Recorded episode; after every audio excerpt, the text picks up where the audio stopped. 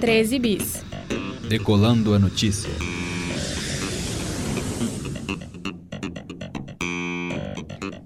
Olá, bom dia. Eu sou Luísa e junto com Luiz Henrique conduziremos nosso boletim matinal. Hoje é quarta-feira, 25 de setembro, e o céu de Belo Horizonte está nublado, com tempo agradável. A temperatura aqui no alto do coração eucarístico é de 18 graus. Agora são 9 horas e vamos aos principais destaques da edição. A repercussão sobre a morte de Agatha. Presidente da Câmara dos Estados Unidos anuncia a abertura de impeachment contra Trump. Povo fala. Estudantes da PUC opinam sobre o discurso de Bolsonaro na ONU. Confira também os destaques da premiação FIFA The Best. Que país é esse? Menina de 8 anos morre com tiro nas costas dentro de uma Kombi no Complexo do Alemão. A repórter Maria Cecília nos conta sobre a tragédia. Olá, Maria Cecília. Olá, Luísa. A morte da menina Agatha Félix, de 8 anos, na última sexta, no Complexo do Alemão, despertou indignação contra a violência policial nas periferias do Rio de Janeiro. A menina estava dentro de uma Kombi junto com a avó, voltando para casa, quando foi baleada nas costas. Agatha chegou a ser levada às pressas para o hospital, mas não resistiu ao ferimento. A polícia militar alegou que equipes da UPP Fazendinha foram atacadas de várias localidades da comunidade ao mesmo tempo. Os policiais teriam revidado a agressão. De acordo com vizinhos, os policiais dispararam contra uma motocicleta, mas a bala desviou, entrou no veículo e atingiu a criança. Agatha foi a 16ª criança vítima de violência neste ano na capital carioca e a quinta que chegou a óbito. Ontem, mais uma criança foi vítima da violência policial no Rio. Vitória, de 11 anos, voltava da escola quando foi baleada. A Secretaria Municipal de Saúde informou que seu estado de saúde é estável. Entre janeiro e julho deste ano, desde que Witzel foi eleito governador do Rio, 1.075 pessoas morreram em operações policiais na cidade. Lei de atendimento prioritário a crianças com aspecto autista é aprovada em BH. A repórter Clarice Pinheiro nos traz mais informações a respeito. Bom dia, Clarice. Bom dia, Luiz. A lei obriga estabelecimentos públicos e privados de Minas Gerais a disponibilizar atendimento prioritário a pessoas que sofrem de transtorno do espectro autista. Esses lugares devem colocar placas sinalizadoras para a população em até seis meses. Se houver descumprimento, o estabelecimento estará sujeito a multas. O projeto de lei foi proposto pelo deputado Cristiano Silveira, do PT.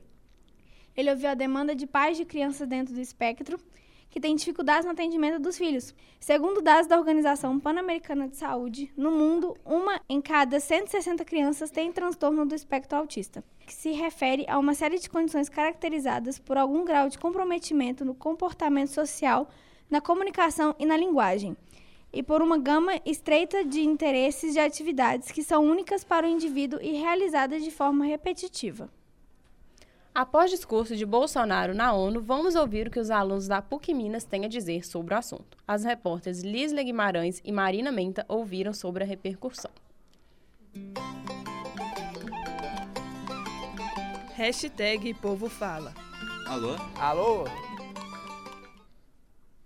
Vitor Gonçalves, segundo período de jornalismo. Para mim, o discurso dele foi um discurso meio idiota, não tem nada a ver com nada. Porque o tipo de presidente que a gente tem é esse, não sabe falar direito com as pessoas e não fala coisa com coisa. O Bolsonaro não gosta de pobre, não gosta de preto e ele tá tirando a bolsa das pessoas. Estão querendo impedir dos pobres estudar. Tanto que eu tô tendo que vender coisa na rua para pagar o busão e também pagar a faculdade. É, meu nome é Núbia e eu sou do curso de psicologia. O que eu vi ontem foi que a gente tem no poder um presidente mentiroso isso é um crime, porque como que a gente pode ter no poder uma pessoa que mente para representar o Brasil? Isso com certeza lá fora vai parecer como sendo uma vergonha para a gente. E outra pauta que ele falou também foi que defende os povos e preocupa com os povos indígenas, sendo que hoje mesmo já saiu uma notícia de mais ou menos 16 povos indígenas. A mulher indígena que eles levaram para falar na ONU não representa esse, esse povo. Eles mesmos falaram. Então, assim, se a gente quer saber quais são as pautas dos índios, a gente tem que perguntar para eles. Votação no Congresso Nacional derruba vetos à lei do abuso de autoridade. A repórter Tabata Roberta nos conta mais sobre o assunto. Bom dia, Tabata. Bom dia, Luiz. O Congresso Nacional derrubou ontem 18 vetos presidenciais a dispositivos do projeto de lei do abuso de autoridade. Outros 15 foram mantidos. A lei havia sido aprovada em agosto desse ano. Um dos pontos polêmicos é o endurecimento das punições a agentes do Estado, como magistrados, membros do Ministério Público e policiais, que cometeram excessos. Retorna ao texto da lei, por exemplo, o dispositivo que pune juízes que decretaram ordens de prisão que não estejam em conformidade com a lei. Esquina Cultural. O Festival Literário Internacional chega à sua terceira edição em Belo Horizonte. Durante quatro dias, os belo-horizontinos terão a chance de explorar o mundo da literatura de forma muito especial. A repórter Estela Cambraia tem mais informações. Olá, Estela, bom dia. Bom dia, Luísa. Bom dia, ouvintes. É isso mesmo, o evento acontecerá entre os dias 25 e 29 de setembro na capital mineira. Seu propósito é trazer à cena a diversidade na literatura. Durante os quatro dias serão realizadas oficinas, saraus, recitais, leituras, debates e lançamentos de livros. As oficinas acontecem no Centro de Referência da Juventude e no Parque Municipal Américo René Gianetti. Os lançamentos de livros acontecem apenas no parque. As inscrições já foram encerradas, mas você pode acompanhar tudo sobre o festival pelas redes sociais. Rock in Rio agita o fim de semana. Shows começam às 2h50 da tarde com Nós do Morro. Luiz Gregório nos conta mais sobre o festival. Olá, Luiz. Olá, Luiz. O Rock in Rio começa nesta sexta-feira e promete agitar a galera até de madrugada. O evento ocorre no Parque Olímpico, no Rio de Janeiro, e está com os ingressos esgotados. O festival tem como atrações para o primeiro dia nomes como Carol Conká, Mano Brown, Alok e Drake, as apresentações começam no Espaço Favela, com o grupo Nós do Morro, às 2h50 da tarde. E a última apresentação está marcada para as 2 da madrugada com T. Martinez Brothers, no New Dance Orly. No palco mundo, Alok abre o dia às 6 horas da tarde e Drake fecha por volta de meia-noite. O palco Sunset começa às 3 da tarde com Lele e Braia. O Rock in Rio acontece nos dias 27, 28 e 29 de setembro e nos dias 3, 4, 5 e 6 de outubro. Para mais informações do evento, é só acessar rockinrio.com. O ambiente entre nós. Nível do mar deve subir até 1 metro até 2100 por causa do aquecimento global, aponta relatório do painel intergovernamental de mudanças climáticas. A repórter Stephanie Oliveira relata mais sobre o assunto. O relatório foi divulgado hoje pelo IPCC, órgão ligado à ONU. O texto apresenta dados mais recentes sobre a mudança climática, o oceano e a criosfera, a água em estado sólido, como as geleiras. O documento aponta o aumento no nível do mar, mudança dos ecossistemas marítimos, redução do permafrost, o solo que passa todo ano congelado na Rússia, Canadá e Alasca e ondas de calor no mar. A pesquisa contou com a coordenação de 100 especialistas de 30 países, sendo a maioria de países em desenvolvimento. De acordo com pesquisadores, caso não haja atitude de governo, chegará a limites que não terá volta. A sede da ONU em Nova York realizou nesta segunda-feira a chamada Cúpula de Ação Climática. Um dos pontos altos do encontro foi a participação da ativista sueca Greta Thunberg, de apenas 16 anos, que criticou os líderes mundiais por não enfrentar as mudanças climáticas. Os repórteres Davi Vieira e Fernando Ineco ouviram alguns estudantes da PUC Minas sobre o tema. Hashtag Povo Fala. Alô? Alô? Breno Delfino, terceiro período de jornalismo. É um tema que deve ser discutido e a nova geração tem, tem que se engajar sim em, em, nesses temas.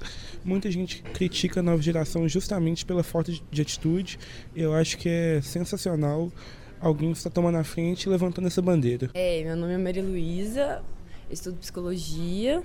Eu acho que o principal foco assim que os estudantes deveriam se questionar mais e mais é essa questão do consumo tem que fazer grupos mesmo, discussões, é, conversar com outros jovens, eles se organizarem. Bom, de Linex esse período de jornalismo.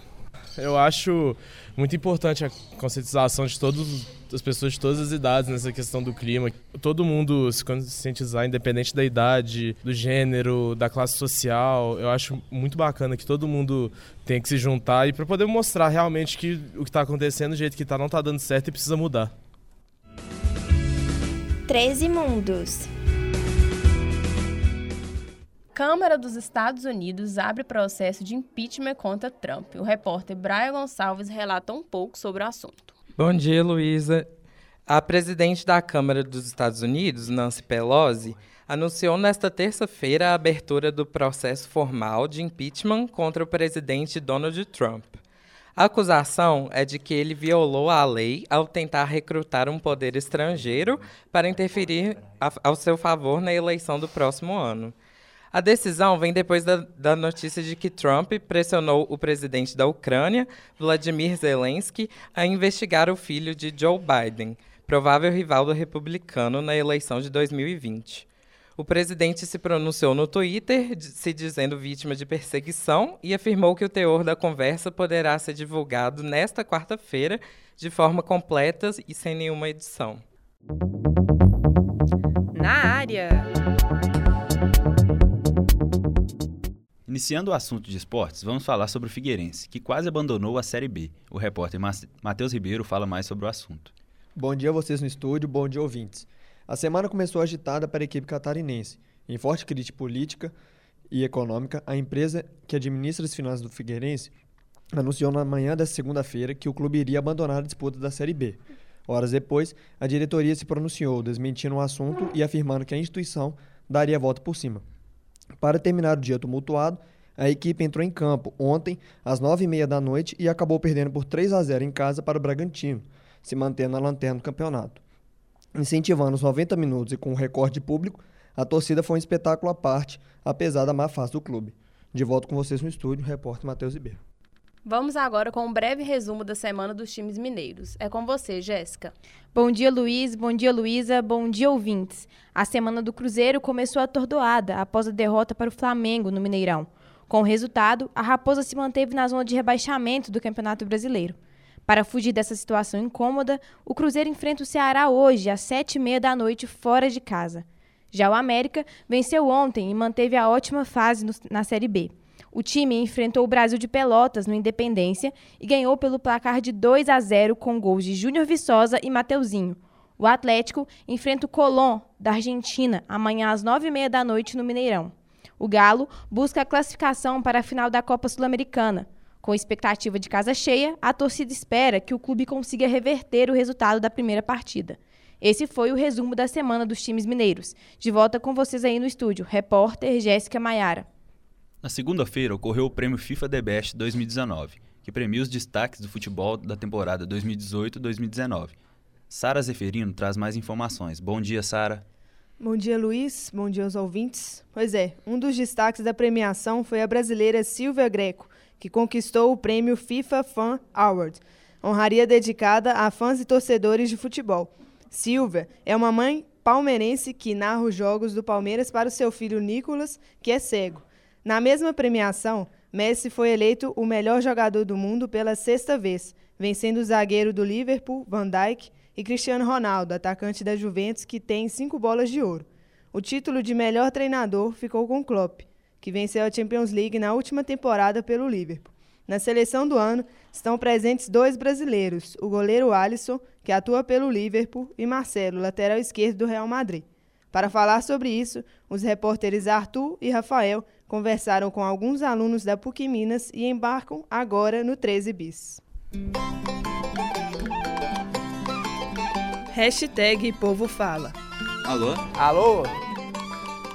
Isso mesmo, Sara. Nós somos a campo e as opiniões foram diversas. Teve gente que concordou com a premiação de Lionel Messi, outros preferiram Van Dijk. Vamos conferir. Breno Delfino, quarto período de jornalismo. Não, eu acho que a premiação do, do Messi foi mais que justa. Ninguém, ninguém jogou mais bola que o Messi na temporada. São 54 gols. Foi eliminado da Champions por detalhe, num jogo em que o Barça não jogou nada, mas que mesmo assim ele criou três chances claras de gol e foi premiado com, com justiça. Maria Eduarda, sou jogadora do Cruzeiro.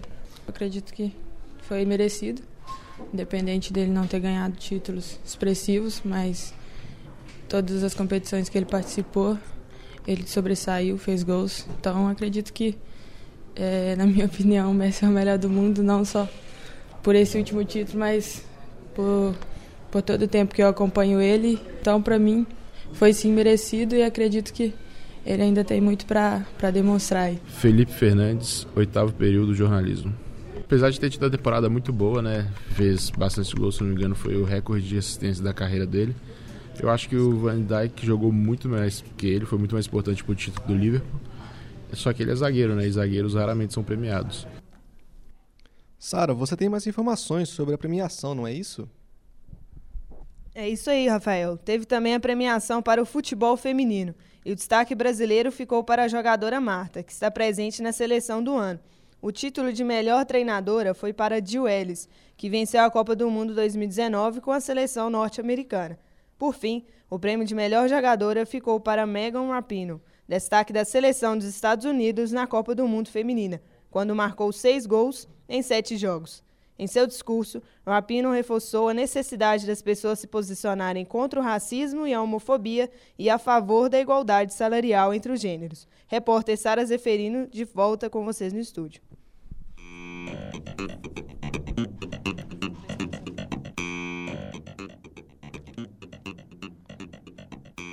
Senhores passageiros, obrigada pela companhia. Essa edição do 13 Bis fica por aqui. Esse boletim é uma realização dos alunos do curso de jornalismo da PUC Minas. A produção foi de Agnes Nobre e Fernanda Dias. A edição de Mariana Menezes e Isadora Tavares. A técnica foi de Alan Casas, Clara Costa, Estevam Neto e Pedro Emanuel. A supervisão é da professora Yara Franco. Esperamos você na próxima viagem.